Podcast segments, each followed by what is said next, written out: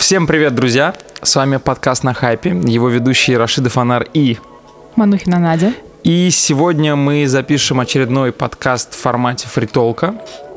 Наш гость сегодня – это а, мой хороший друг и коллега по отрасли а, Савин Данил, который сейчас сам расскажет немного о себе. Да, всем привет. Эм, как сказал Нар, меня зовут Даниил Савин. Я занимаюсь бренд-менеджментом в, в FMCG компаниях. То есть я сегодня, наверное, расскажу свой взгляд на influence-маркетинг э, с точки зрения людей, которые, собственно, управляют брендами и распоряжаются средствами на рынке. Большое спасибо тебе, Дань. Ну, э, я делаю тоже небольшое короткое интро про Даню. Даня успел поработать в компании Reckitt Benckiser на категории Durex. Это не самая простая категория. И делал проекты с инфлюенсерами еще до того, как это стало мейнстримом. Потом Даня успел поработать э, в компании Bacardi с с Уильямом Лоустоном. Ты, кажется, отвечал за новации да. по бренду. И сейчас ты работаешь в Unilever на продукте. Напомни, пожалуйста. А, в категории продуктов питания. Там несколько брендов. Туда входит чай, а, специи и соус. Супер. Ну, я на самом деле не могу не спросить, э, как э, у тебя э, с точки зрения бренд-менеджмента менялось, наверное, может быть, отношение к такому инструменту, как к такому инструменту, как блогера в целом, когда ты уходил из одной компании, переходил в другую. То есть ты смог с трех разных категорий посмотреть на этот инструмент. Как менялось твое отношение? Ну, у меня так получилось, что как раз начинал я в категории сексуального здоровья на бренде Durex. Вот, и там чуть ли не первым моим проектом в, в роли а, маркетинг-менеджера был а, проект с блогерами. А, мы делали серию роликов, серию а, видео с различными блогерами на тему сексуального образования. Вот, и, ну, собственно, я прям сразу так с места в карьер окунулся в, в influence-маркетинг. И, ну, собственно, в тот момент мне было все дико интересно я там только этому учился, и прям познавал азы, и, и очень верил во всю эту историю. Вот. Дальше, когда я перешел в Бакарди, ну, как бы здесь стоит отметить, что компания Бакарди работает в так называемом dark маркете, то есть где у тебя нет возможности как в FMCG, а, совершенно свободно рекламировать свой продукт. Yes. Как там на телеке, так и в интернете в целом. А, и там как раз блогеры являлись, наверное, единственным инструментом, Э, продвижения продуктов, а, потому что там можно было найти какие-то лазейки. Потому что будем надеяться, что представители ФАС не слушают наш подкаст. Хотелось бы, да. А, ну, в целом совершенно легальные лазейки, а, где можно все-таки как-то заявить о себе, о каком-то продукте, там донести даже какой-то какой-то месседж. Вот, поэтому в целом в Бакарди очень много внимания уделялось именно digital-маркетингу и, в частности, influence-маркетингу. А, но при этом как бы эффективность таких инструментов, на мой взгляд, именно в, в dark-маркете, она достаточно спорная. Вот, потому что, ну, по факту это как бы новый телек для них, так как они не могут идти на телек, они идут просто с продукт плейсментом а, каким-то большим блогером, получают свой охват, но как бы что дальше в целом непонятно. Вот, и сейчас уже перейдя обратно в FMCG, в, в такую как бы классическую FMCG-компанию, как Unilever, я уже, наверное, с таким, скажем, устоявшимся взглядом на инфлюенс-маркетинг туда пришел. И как бы уже так достаточно технически и здраво подхожу к этому инструменту, понимая, какие, какие преимущества он может мне дать. Вот, например, интересно здесь, какие именно преимущества именно инфлюенс-маркетинг может дать бренду? Здесь все зависит на самом деле от твоих целей. Вот в целом, вот если смотреть по процессу, как тебе нужно работать с инфлюенсерами, когда вот ты являешься, собственно, бренд-менеджером, ты владеешь брендом. А первое и самое главное, я думаю, что это в целом как бы такая прям базовая фундаментальная теория. А, нужно определить вообще цель, зачем ты идешь к mm-hmm. конкретному блогеру. И на самом деле цели могут быть совершенно разными, и от этого максимально сильно зависит формат, в котором ты будешь э, продвигать свой продукт, и в целом блогеры, с которыми ты будешь работать. А, соответственно, какие цели могут быть? Э, ну, первое, что приходит на ум, это, собственно, построение awareness, mm-hmm. вот, то есть э, построение знания там, о бренде. А, особенно это актуально для брендов, которые только запускаются, либо а, там бренды, которые давно существуют, но запускают новый продукт. Mm-hmm. Вот здесь, на самом деле, ну, как бы здесь самый эффективный метод это действительно большие блогеры, блогеры-миллионники, и здесь на самом деле они выполняют цель, э, не цель, а функцию э, телека, по факту. То есть mm-hmm. это, ну, как бы YouTube в этом плане новый телек. Вот, ты как бы просто приходишь туда, там, конечно, понятно, что более глубокая интеграция, потому что там, не знаю, приходишь к тому же, не знаю, к пивоварову, к Дудю, и он достаточно подробно может рассказать про твой продукт, там, в течение, там, минуты-двух, и, ну, на телеке у тебя такого времени просто тупо нет. Вот, поэтому Здесь в этом плане YouTube более, более интересен для именно построения, построения awareness. Если мы говорим про построение лояльности как цель, то здесь уже совершенно другие а, инструменты. И на мой взгляд, если ты хочешь как бы вовлекать свою аудиторию, идти к большим блогерам, ну, смысла, наверное, мало, потому что у тебя, скажем так, глубина контакта и вовлеченность аудитории а, именно в контакте с таким большим блогером, она будет не очень большая. Вот в этом плане а, я больше придерживаюсь подхода а, микроинфлюенс-маркетинга, то есть пойти к маленьким блогерам, но к большому количеству маленьких блогеров. Потому что у этих аудиторий контакт со своим а подписчиком, со своим зрителем, он более, более глубокий. Mm-hmm. И ему больше верят, чем там супер медийному какому-то человеку. Вот. Это если говорить про какие-то цели для развития бренда. Но на самом деле у, у нас, у маркетологов э, в, в бренд-маркетинге э, есть еще и другие немного корыстные цели. Когда мы, допустим, идем э, и хотим что-то продать нашему клиенту, а у нас как бы наш прямой клиент – это ритейл. Mm-hmm. То есть какой-нибудь X5, какой-нибудь магнит. И мы приходим и говорим, ребят, хотим э, к вам залистировать новый продукт. Или, не знаю, там, старый, расширить хотим ассортимент у вас. И говорим, вот давайте вы поставите, а мы за это придем к вам с блогером, сделаем поддержку и вас там поменим. Вот. И, собственно, как бы такие активации, они тоже имеют место быть. То есть здесь как бы цель э, инфлюенс-маркетинга такая косвенная, э, поддержание отношения бренда с ритейлером. Угу, вот. Такая история тоже может быть. На мой взгляд, в этом году стало больше кошеринговых компаний. Это связано с тем, что пандемия давит на ритейлеров, которые не могут растить э, косты. И, собственно, бренд, который видит снижение продаж, тоже находится в ситуации, где он а, видит снижение выручки. И как раз, на самом деле, пандемия, она в какой-то степени помогала растить количество креативного какого-то взаимодействия, потому что, например, количество там компаний с Pepsi, с Лейсом, которые я видел в Инстаграме, в ТикТоке, мне кажется, я каждый месяц видел какой какую-то активацию. Mm-hmm. Вот. Эм, не могу не задать вопрос. Э, Даня говорил об измерении э, эффективности и глубины контакта. Скажи, какими инструментами вы пользуетесь для того, чтобы оценить эффективность от размещения у блогеров. И это вообще такая живая, насущная тема. Все хотят какой-то прозрачной метрики. Что для тебя является показателем успеха размещения у блогеров? Ну, здесь опять же это зависит от э, целей, как я uh-huh. говорил в начале, потому что когда ты преследуешь разные цели, у тебя, естественно, разные метрики да, успеха этих, этих целей, да. Но э, здесь стоит отметить, что эти метрики, они в целом всегда лукавы. Вот, потому что конечная цель у меня, как у э, там, продукт оунера у человека, который отвечает за финансовые показатели э, бренда в том числе, э, это все-таки продажи. А эффект на продаже никто не придумал, как еще померить от маркетинга. А если человек это придумает, ему надо срочно, не знаю, какую-то Нобелевскую премию давать, потому что это будет невероятный прорыв. Но, к сожалению, пока такого не придумали, мы пользуемся тем, что есть сейчас на рынке. А, ну, соответственно, если мы говорим про построение awareness, то здесь, безусловно, количество просмотров, то есть охват, это, наверное, ключевая метрика, собственно, как, не знаю, как в телеке. То есть там uh-huh. в телеке рейтинги, в Ютубе это количество просмотров и охват. А, здесь, кстати, стоит сказать, что есть э, такой тонкий момент, когда ты запускаешь какую-то компанию не с одним блогером, а с несколькими блогерами. Да. У тебя, допустим, есть какая-то идея, есть какая-то платформа, и ты решил под нее привлечь нескольких блогеров.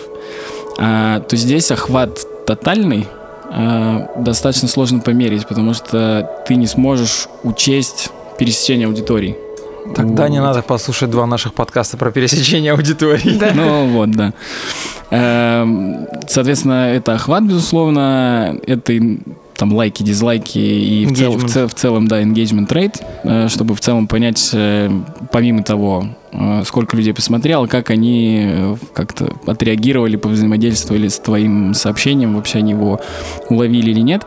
И как бы такой дополнительный инструмент, который, скажем, не классический, его нужно дополнительно закупать, это бренд-лифты. Угу. То есть, ну, как бы ты по окончании кампании Э, с помощью этого инструмента ты понимаешь, э, поменялось что-то в голове потребителя в отношении твоего бренда или нет. Вот, если мы говорим про э, цель вовлеченности, то здесь, ну, опять же, engagement rate, э, глубина досмотра, если мы говорим про, про видео, потому что, ну, как бы это здесь показатель, который действительно сигнализирует тебе о том, насколько контент был интересным. Ну, насколько креатив вообще сработал, на мой взгляд, это как раз да. глубина просмотра. Да, абсолютно. Ну и плюс с помощью social листенингов трекать какие-то сентименты в, в сети, которые есть относительно твоего бренда. Mm. Это если мы говорим про какие-то бренд-метрики, но если мы говорим там в том числе про финансовую эффективность, там, конечно, CPV и все, все, все эти показатели, которые все мы знаем. Вот. Но это как бы другая история. Ну, она такая, внутренняя кухня. То есть, получается, эффективность а, работы с блогерами а, замеряется именно вот а, на конечном этапе, когда смотрят, сколько было итого продаж, да, после кампании с инфлюенсером. Продаж ты имеешь в виду продуктов финальному потребителю? Да. А, ну, на самом деле никто особо как бы на это не смотрит именно в разрезе конкретной активации с блогером. Меня обманывали ты... 4 года. Мне говорили, все на это и смотрят. Но не совсем. Но ты как ты понятно, что если да ты, не, ну, понятно, ты отвечаешь да. за, за продукт, ты там, не знаю, на ежемесячной основе трекаешь его все финансовые показатели. Факт. Как твои там внутренние, так и э, там на рынке, сколько ты продаешь э, потребителю, какая у тебя доля рынка, как у тебя ведут себя конкуренты, э, как растет рынок, как ты растешь относительно рынка и так далее. Там куча-куча разных показателей. Но здесь сложность в том, что ты, ты же не можешь вычленить эффект от конкретной активации с блогером. Тут, если мы говорим про там FMCG, здесь это практически невозможно. Если мы говорим про э, какие-то digital продукты или хотя бы продукты, которые продаются онлайн, там mm-hmm. еще можно как-то простроить эту корреляцию. Если у тебя там в... Воронку отследить. Там, да, да, если у тебя есть ну, ссылка, да. ты перешел, посмотрел конверсии и, и так далее, и так далее, и так далее. Это возможно. Если мы говорим про FMCG, то, то вряд ли. Но здесь есть на самом деле один пример, он ну, достаточно уникальный, потому что такой ситуации ну, я не знаю, когда она еще такая была. Это был пример с брендом Durex. А, возможно, слышали, в 2016 году бренд полностью а, отзывали с рынка в России был такой большой хайп mm. на, на эту тему. Там были, ну, такие бюрократические проволочки, которые были не связаны совершенно с продуктом, но, тем не менее, Росздравнадзор как бы сказал, ребятки, давайте, забирайте все вообще с рынка, утилизируйте и, и, и так далее. И год это, по-моему, продлилось? Ну, где-то, типа, полгода, месяцев восемь. Mm. Вот. И я как раз пришел на бренд Durex в тот момент, когда бренд начал возвращаться в, mm-hmm. на рынок. И э, основной задачей, естественно, э, в этот момент у нас было банально рассказать людям о том, что, ребят, Durex наконец-то вернулся, и можно уже нормальные презервативы покупать. Скромная позиция бренд-менеджера ну, Durex. Да, да. Люблю, люблю свои бренды. Так. Вот. И, э, ну, соответственно, digital в этом плане был одним из инструментов. И э, э, мы задумали в тот момент такую достаточно нативную кампанию, где мы в, в таком user-generated контенте э, упоминали как-то о том, что э, бренд Durex вот вернулся и его можно купить. Это были какие-то мемы, какие-то на тот момент были колбы даже слово такое э, ну, это, кстати, раньше использовалось. что я вот сейчас анализирую, что в шестнадцатом году про UGC вообще мало кто думал. Да. Ну, потому что возможно. там для меня в инфлюенс-маркетинге UGC стало трендом года в 2018 году в конце примерно. Вот все стали вдруг думать, что а вот UGC же можно генерировать. Тем не менее, на мой взгляд, да. это самая ну, э, да. эффективная э, история, радио. связанная с, с инфлюенс-маркетингом. И ну, это, это, это правда. Вот, и мы, собственно, провели эту кампанию э, и решили посмотреть на продажи как они менялись э, в торговых точках. Там мы смотрели, по-моему, аптеки. Э, и вообще понять, есть ли какая-то корреляция или нет. И, ну, и мы увидели, на самом деле, достаточно большой аплифт. То есть рост продаж там в конкретные недели, когда мы э, собственно, делали эту кампанию. После того, как мы ее закончили, э, продажи там как-то стабилизировались и пошли, э, вышли на средний уровень. Да. Вот. Можно ли на основе этого сказать, что э, здесь сыграла роль наша компания? Совпадение не думаю. Ну, да. Я не знаю, но я не могу ответить на этот вопрос факторов может быть ну, абсолютная куча. Плюс, когда ты э, что-то э, продвигаешь через блогера, ну, это как бы не последний этап воронки. То есть после э, того, как, не знаю, там, я посмотрел э, рекламу про Hyundai у Дудя, я не побежал сразу покупать, покупать себе Hyundai. Ну, и, это и, факт, да. И даже ну, человек, да, да. который э, хочет Может себе... позволить себе сразу купить Hyundai? Или хочет себе Или купить хочет. прям Hyundai, он сразу не побежит. То есть это просто очередной этап в, в, ну, в так называемом consumer journey. Да. Да, то есть в, в таком... Э, в пути потребителя к конечной покупке. И, и, соответственно, у тебя этих этапов может быть абсолютное множество. То есть он взаимодействовал, с, там, не знаю, на телеке с, там, с твоим брендом, он увидел баннер в, не знаю, в Сечи, а, он увидел там интеграцию блогера, он увидел пост в Инстаграме. Что из этого а, случилось вот таким последним щелчком, который такой, о, так мне же Hyundai нужен, а, непонятно, не mm-hmm. сможете об этом сказать. Ну да, тут на самом деле вот э, аналитика показателей, если э, ссылка у блогера э, трекается, и мы можем видеть количество переходов на сайт, и у нас просто был интересный момент, что действительно количество самих переходов на сайт было приличным таким, и некоторые даже пользователи совершали покупки, но некоторые именно на моменте перехода на сайт какое-то время ходили-ходили по сайту, либо вышли, ничего не купив, либо перешли вообще в другую категорию товара и приобрели совершенно другой товар. Вот это очень интересный момент. Допустим, идет компания на продажу смартфона, угу. человек проходит по ссылке, там а, минуту гуляет по страничке, заходит в другой раздел и покупает наушники. Да, ну, собственно... Можно ли считать это успе- успешным кейсом у блогера? То есть телефон он не продал, но привел клиента, который купил наушники. А, на мой взгляд, здесь э, может быть история как э, скорее она на стороне клиента в данном случае. Mm-hmm. Потому что если мы говорим про вот эту прямую ссылку у него в, в ролике, то здесь вся воронка как бы она трекается. И как раз таки проблема, если так можно сказать, она случилась на моменте конверсии именно в покупку на mm-hmm. стороне клиента. То есть это говорит о там э, user experience э, на стороне клиента потребителя, да, на там конкретном сайте или не знаю, может ему конкретно предложение не понравилось, может ему не понравился ассортиментный ряд цветов, допустим, mm-hmm. непонятно. То есть здесь как бы это сложно в этом плане сказать. И если мы говорим про блогера, его все-таки задача в этом плане была привести клиента на, mm-hmm, на эту да, посадочную да. страницу. Сделать суш трафику, да? Ну да, то есть ты как бы просто генерируешь, э, генерируешь тот трафик. Я вот пока слушал Даню, и анализировал кейсы, которые там делает Huawei, я понял, что есть э, величина, которую Даня абсолютно, прошу прощения, есть величина, которую Даня абсолютно э, как бы опускает, но э, которая важна для Нади, потому что я давно знаю Надю. А, когда мы говорили об измерении эффективности размещения блогера, Даня ничего не сказал про а, как бы про хайп, который создается вокруг, продук- вокруг продукта, вокруг интеграции, а у Нади вот прям э, пачка кейсов, они связаны с тем, что мы сделали размещение в каком-то клипе, которое там просто везде, э, или мы сделали какую-то виральную историю с комиками. Здесь э, вопрос к Дане. Как ты считаешь, хайп помогает продавать? Вот именно в разрезе, например, FMCG продуктов? Сто процентов. Да, во, во всех продуктах. Не знаю, ну, вот факт буквально там с, из, из этого года. А, нашумевший трек э, Кадиллак. Да. Знаешь, что произошло с продажами Кадиллака в этом не, году? Я не, не говори. Весь рынок падает, они растут там плюс 20 или плюс 30. А, при этом до этого динамика, ну, как бы была не такая посредственная. И ну, здесь... до, до этого все знали, что Кадиллак американский джип, который когда-то посыпется у тебя. Это будет боль и да. как бы заезды на ТО. Ну, в, то, в том числе. В том а числе. А сейчас как бы, ну, невероятный хайп создался вокруг этого. Mm. Вокруг этой песни она играла из каждого утюга. И, ну, как бы в данном случае, ну, лично мое мнение, что это абсолютный эффект этого хайпа. Потому что э, и твои исторические продажи показывают, что ты продаешься ну, на определенном на уровне. На уровне X, а потом аплифт, да. Да, а потом как бы, ну, Кадиллак в этом году, кроме, ну, ничего не сделал такого, чего не делал в прошлые года.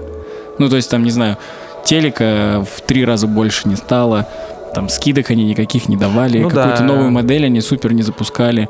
А тут как бы, ну, есть четкое влияние одного трека, и все ходят и поют, как дела, как дела, новый Кадиллак, и все, и правда, это все работает. все. Правильно? Э, Плюс, как бы, ну, если мы говорим про виральные какие-то компании, то, ну, это сложно прогнозируемая история. Абсолютно. То есть нету методологии, нет методички, по которой ты оп и сделал какой-то виральный контент. Да. Э, К счастью. это может быть совершенно разные примеры. Вот я могу привести два из своего опыта. Допустим, э, Бакарди. Трек Black Бакарди. Так, Ну, как бы Бакарди туда денег ни рубля не занес. сто процентов. То есть это ребята, они были на тот момент даже не- неизвестны, сами как бы там в припеве поиграли с названием нашего бренда. И как бы, оп, мы, мы видим, видим хайп вокруг Бакарди. Действительно, там в барах люди начинают пить э, больше Бакарди. Это первый кейс.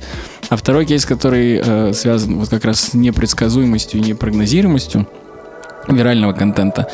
А, Когда Durex возвращался на рынок, мы мерили а, количество упоминаний о бренде в, в социальных сетях, social listening. Мгм. А, И как вы думаете, в какой момент а, случился пик упоминаний бренда Durex за всю историю? Такая загадка. Подожди, дай подумать, что делал Дюрекс за последние... Я помню компанию с э, Тимой Белорусских, но это было гораздо это было позже. Подсказка, на самом деле, это не связано с активностью Durex, скажем так. Ну, косвенно связано. Ну, в общем, не буду мучить, Так. это невероятно сложно до этого догадаться, невозможно.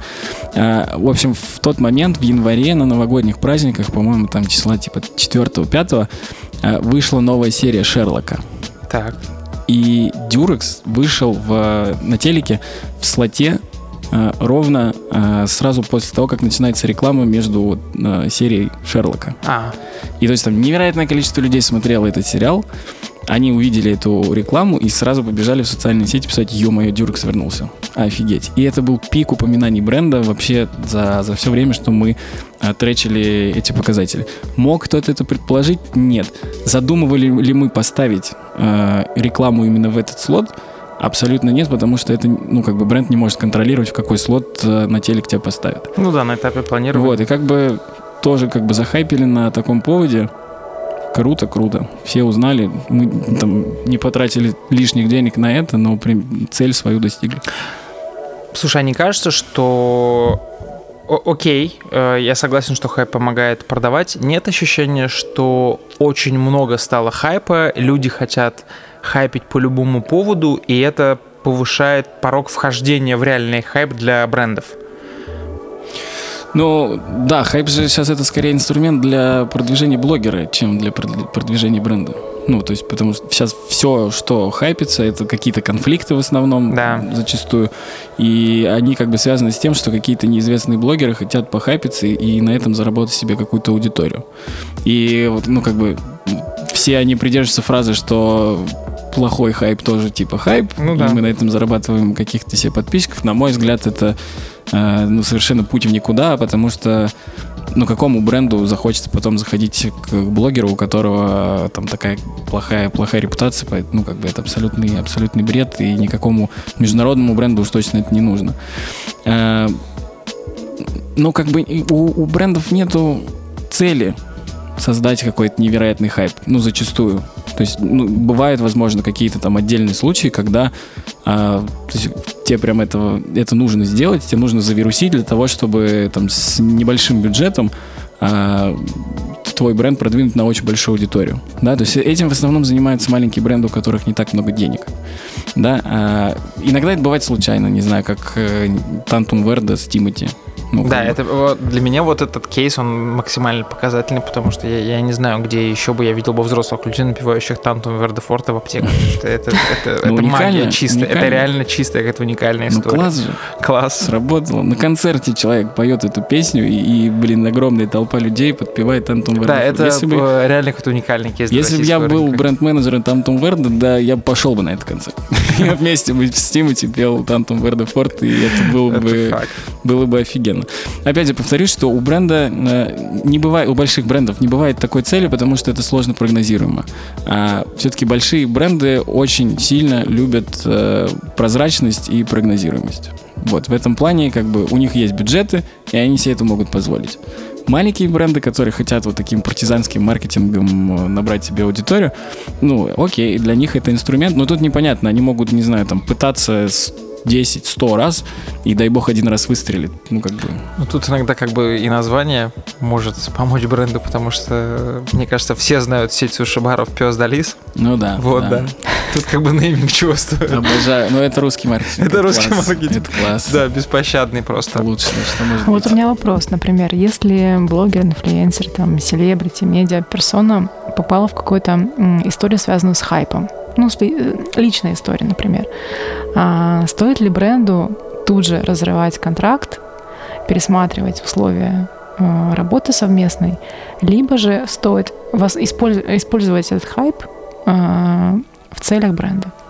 Здесь вопрос, какой хайп? Если мы ну, вот, да, говорим, да. допустим, про... Ну, все, сейчас первое приходит на ум, Регина Тодоренко и, и Пепси, да, которые там сразу в моменте разорвали с ней, uh-huh. с ней контракт.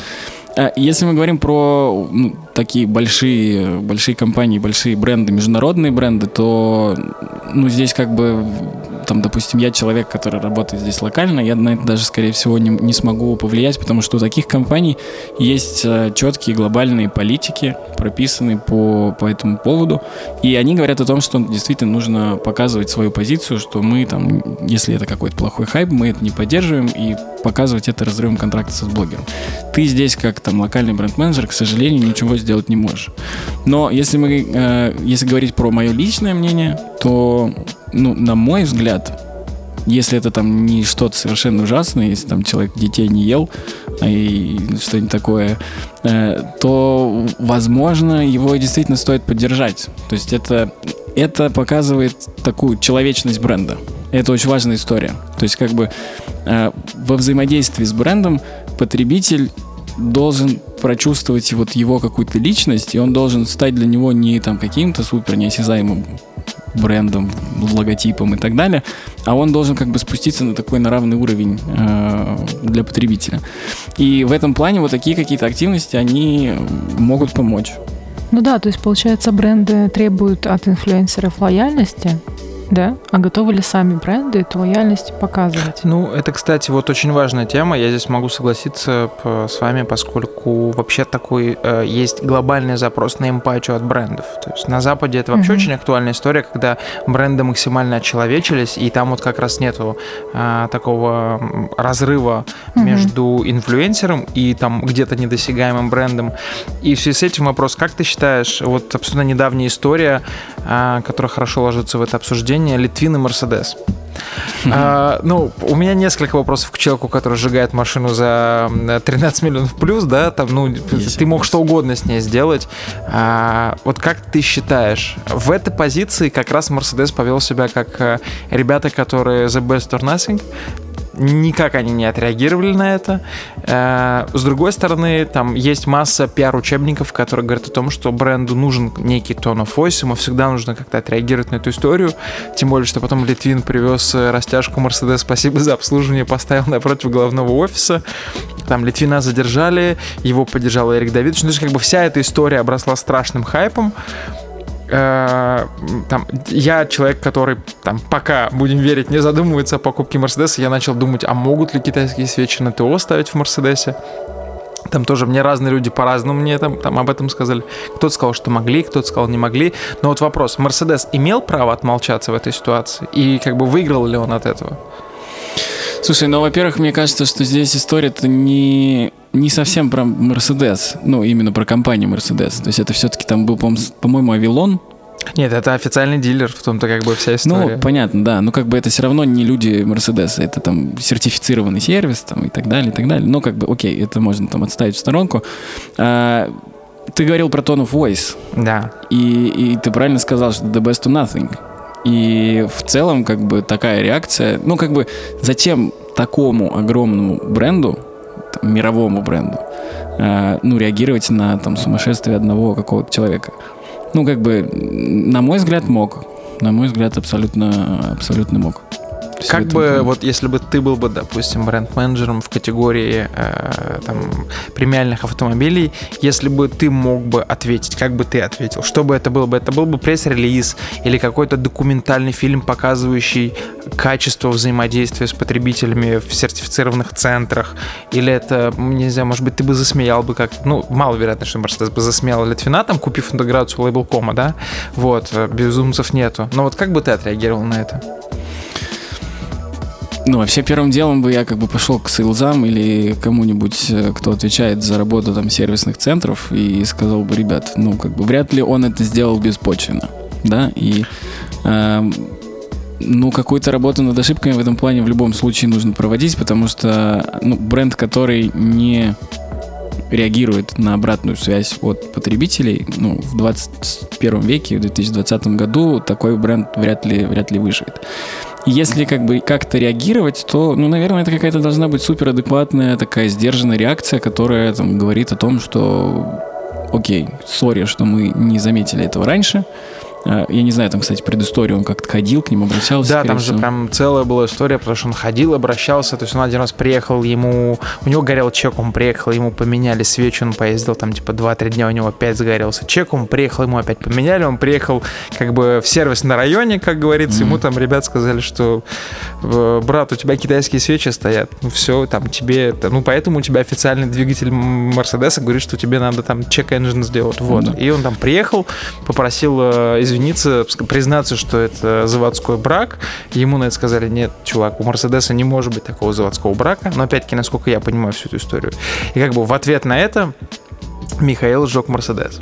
Ну да. Но здесь в любом случае должна быть, ну, как бы детальная проверка. Ну, то есть, если косяк действительно на стороне бренда, то, ну, на мой взгляд, э, бренд должен признаваться в этом ну, окей, даже если ты Мерседес и ты делаешь там лучшие машины бизнес-класса и там самые дорогие машины, ну, окей, ты, ты там, возможно, имеешь право ошибиться. Но, опять же, если ты э, там огромный-огромный премиальный бренд, э, хорошим знаком, возможно, было бы там, признать, если действительно ошибка на стороне Mercedes, признать эту ошибку, сказать, что там, вот, окей, мы там с этим центром, допустим, больше не работаем, мы там какие-то практики вводим новые а, по там, оценке качества каких-то новых сервисов, и вот держите новую тачку за 15 Вот миллионов. я только хотел mm-hmm. сказать, что для премиального бренда, для которого а. там типа сумасшедшие как бы показатели продаж по всему миру, и там и все мальчишки мечтают ездить сзади в S-классе, подарить как бы новый S-класс и сказать, что мы там провели там, не знаю, проверку отправили каких-нибудь там механиков на какие-нибудь mm-hmm. курсы повышения. Ну, то есть что-то проделать в целом, я тоже не считаю, что это было бы как-то сильно ударить лицом в грязь, а вот теперь это выглядит очень странно, что там Мерседес отмолчался, непонятно. Вот, что... Здесь надо как бы, ну, знать вообще внутреннюю кухню, что у них там происходит. Может, у них действительно там, не знаю, нет денег, они не могут вы, выписать тачку за 15 миллионов и так далее. Ну, на самом деле, как бы ты, ты так как бы реагируешь, что в Мерседесе нет 15 миллионов, такое вполне себе может быть авторынок, э, ну, он падает там от года к году, и ситуация не там Mercedes, не Mercedes, ну, потому что даже BMW продавали, делали первые онлайн-продажи на русском рынке, как бы пока там другие раскачивались, BMW уже продавали онлайн-машины во время пандемии. есть, не, я не э, про пандемию, я в целом про там ситуацию, наверное, года с 14 когда, собственно, там вся история с рублем случилась. Ну, Это, да, да, да. Там же все, все тачки едут, э, ну, их выкупают в валюте, и у тебя просто тупо себестоимость выросла практически в два раза. Вот. Вот. А вот, кстати говоря, э, о хайпе, ну, как бы, это угу. же прям хайп. Да, прям хайп-хайп. И... Литвин плюс миллион подписчиков за сутки. Ну, своей цели он добился. Миллион подписчиков за 13 миллионов, конечно, там Cost per подписчик. Cost per подписчик, да. Но, тем не менее, вряд ли это его конечной какой-то целью был. То есть ты считаешь, что это было конечной целью? Или наоборот, не считаешь, да, что наверное, это было нет. Но он рассчитывал, скорее всего, на какой-то прирост, но вряд ли это какая-то самоцель. Это как бы больше действительно... Следствие. Да. А, если мы говорим про хайп, то классно же было бы, не знаю, BMW прийти к Литвину и сказать смотри, у нас, на, держите тачку, у нас такой не будет такого. Вообще никогда. А вы допускаете, вообще- что, возможно, эта история прошла мимо бренд-менеджеров а, Mercedes? Слушай, ну, вряд ли. Маловероятно. Да? Ну, либо они очень А. плохие тогда, бренд- бренд-менеджеры. Ну, Мы будем Кто верить знает. в то, что все-таки Не, ну а как- как- Слушай, у человека ребята. плюс миллион подписчиков только на этом. То есть явно узнал об этой истории гораздо больше людей. Если ты бренд-менеджер, и ты не знаешь, что говорят в социальных сетях э, о твоем бренде, ну, что ты вообще там делаешь? Да не, ну банально про это написали все. То есть как бы все ресурсы, которые читают бренд-менеджеры, маркетологи, там VC, индекс состав, Мгм. вот все про это написали. И то есть я с ну, трудом тогда верю, странно, что, что молчат. что в Мерседесе такие, а, что, Литвин Джох Мерседес? Да нет, да быть такого не могло. То есть это маловероятная история. Это фейк. Это фейк. Не было. Фейк А я, кстати, у меня есть ответ, мне кажется, почему BMW не подарили. Хотя у BMW есть невероятная скорость э, реакции, по крайней мере, со стороны так выглядит. А у Рустама Рептилоида был эм, э, в Инстаграме фотопост, где он просто идет вдоль старого кузова BMW 6 модели М. со съемок рекламной интеграции для что было дальше. И там внизу подпись BMW, ну, собачка BMW.ru или какой-то другой автомобильный бренд, свяжитесь со мной. И просто следующий пост, где стоит новый X5 и подпись BMW.ru связались первыми. Вот мне кажется, ну, это очень круто, потому что они поддержали реально сумасшедшего креативного молодого блогера с не очень большой аудиторией. И, с друг... и это как бы первый момент такой вот быстрой реакции. Ну, опять-таки, если это не спланированное заранее, не запланированное количество постов. И мне кажется, вот ну, и Мерседесу, и, ой, и BMW, и Audi было стрёмно вот включиться в эту историю с Мерседесом и подарить тачку, потому что это выглядело бы как... Ну, все-таки они немецкая тройка такая, как бы. Слушай, ну это не мешает им подкалывать друг друга там в других каких-то странах. Слушай, ну подкалывать друг друга, это, да, вот все знают эту войну там э, Да. счетов, баннеров и так далее, но мне, мне, ну просто мне кажется, вот в в разгар такого жесткого негативного скандала поддерж... ну как бы так жестко с- с- сыграть с конкурентом, это как немножко неэтично, что ли, даже. Там у ребят все горит, а мы такие, там, вот тебе новая BMW. Да, Ну и потом, как бы, и потом, а если вдруг, не дай бог, у тебя что-то там, ты, на- просто шутка про то, что э, почему водители BMW никогда не берут чек в, в Макдональдсе, потому что у них всегда горит свой. Ну, как бы, никто от этого не застрахован. А потом он сжигает BMW. Мне кажется, никто из авто там брендов не будет с ними работать. Ну, возможно, возможно. Но, возможно, причина там более какая-нибудь банальная. Опять же, это все зависит от внутренней кухни. Да, Ну, я, я как, как бы как человек, который вот находится на стороне там, бренда и знает там все внутренние кухни, причины всегда могут быть вообще совершенно разными. И это, это как бы это, это реальность. То есть тут не всегда есть возможность ответить. Окей. Э, у меня, в принципе, несмотря на то, что супер приятно идет наша беседа, есть два вопроса. Вот. Э, и все-таки тайминг у нас определенно есть. Эм, ты работал в трех разных крупных компаниях, все глобальные. Ты три года мог видеть, как меняется э, роль онлайн и диджитала в целом в продвижении и в продажах брендов. И сейчас ты оказался в ситуации, когда ты у FMCG бренда, который классически принято покупать в магазине на полке, а, пришла пандемия, и это совпало с диким ростом сервисов доставки из ритейла. А, скажи, пожалуйста, веришь ли ты, во-первых, в историю, что когда-то мы вообще перестанем ходить в магазины? То есть ты, ты, ты видишь в динамике цифры. А, веришь ли ты в то, что мы там перестанем ходить э, в магазины? И как в связи с этим поменяется роль блогеров в инвентаре а, закупок для вот э, FMCG брендов? А, Первое, не верю. Абсолютно. Что... Это абсолютно история идентичная э, спорам о телеке и диджитале. Мгм. То есть там люди, которые э, кричат во, во всеуслышание, что э, телек умирает, и скоро мы не будем смотреть телек, мы будем смотреть только YouTube, ну, как бы, это утопия, ребят. Ну, к Come on, сожалению... мы видим проекты с YouTube на телеке. Абсолютно, абсолютно.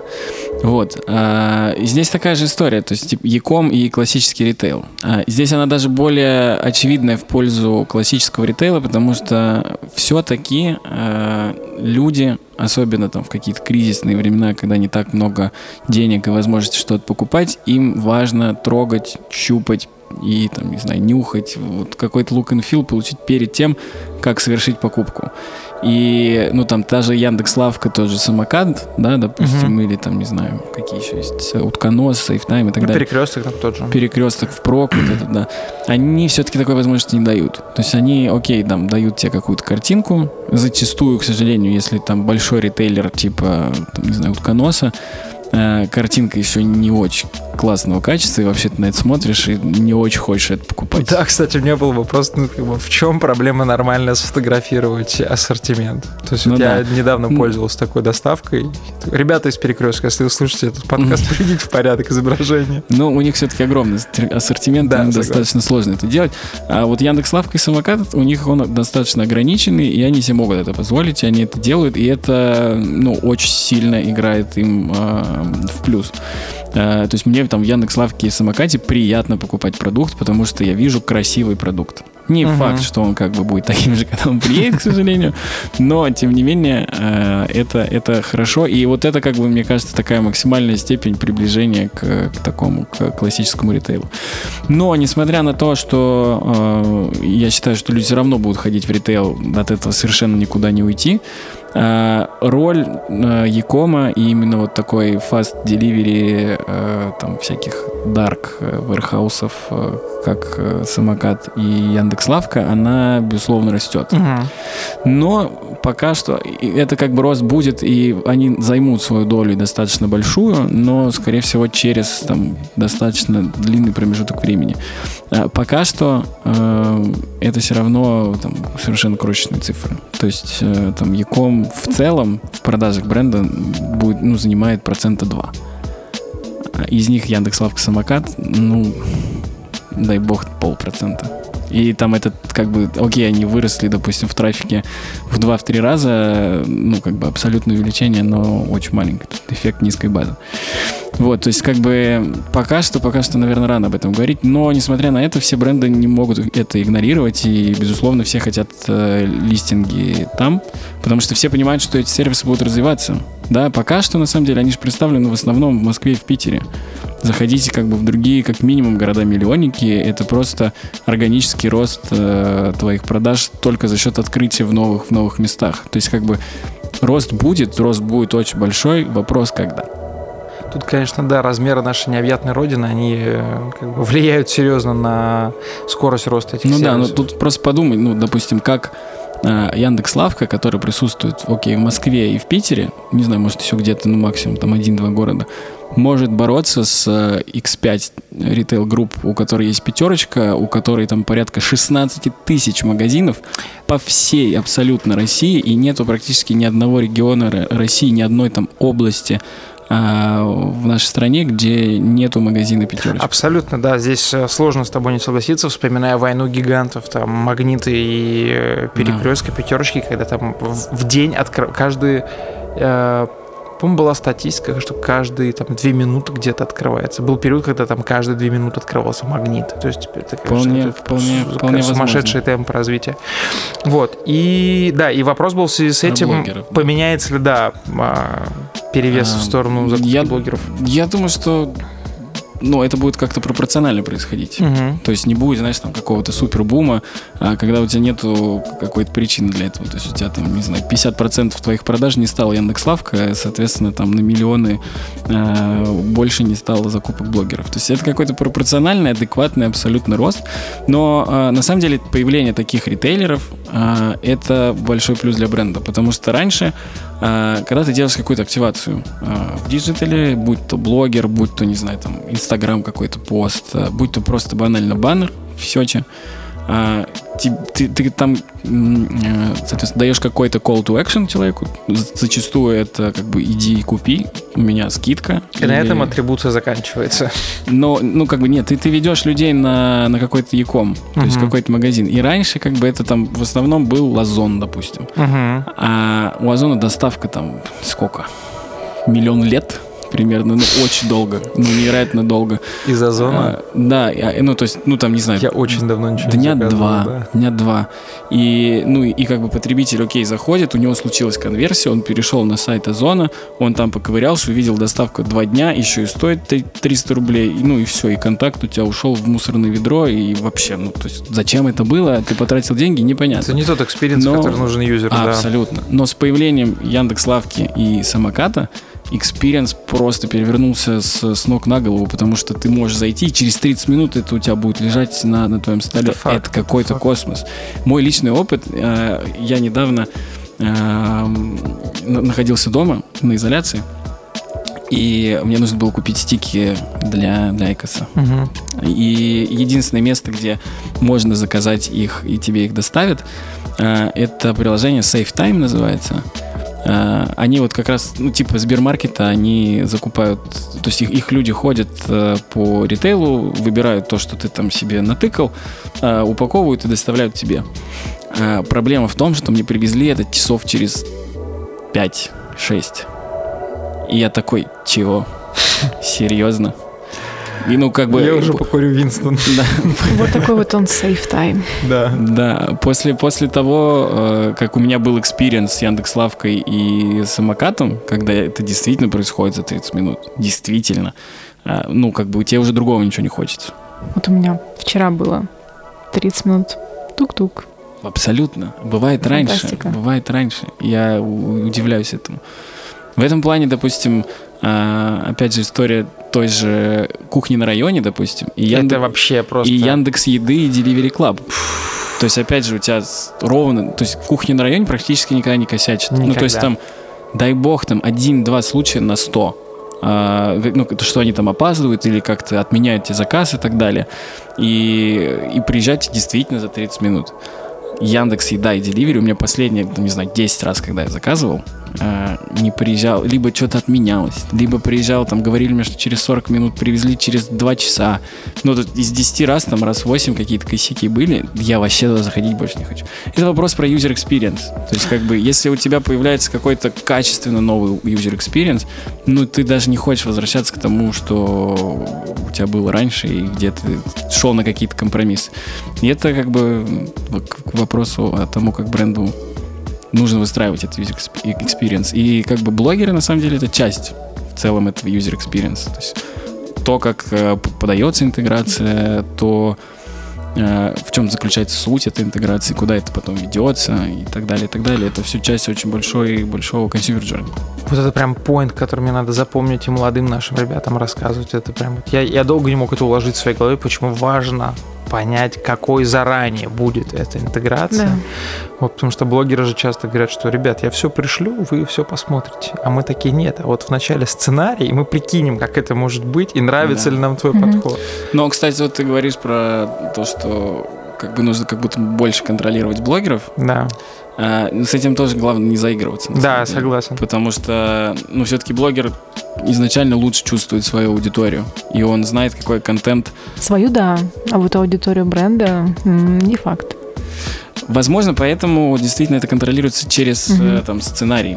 Но как бы здесь опять же очень сильно важен баланс. То есть ты действительно можешь э, вносить свои коррективы, потому что, ну извини, ты платишь угу. деньги, ну, да. и, и у тебя контракт.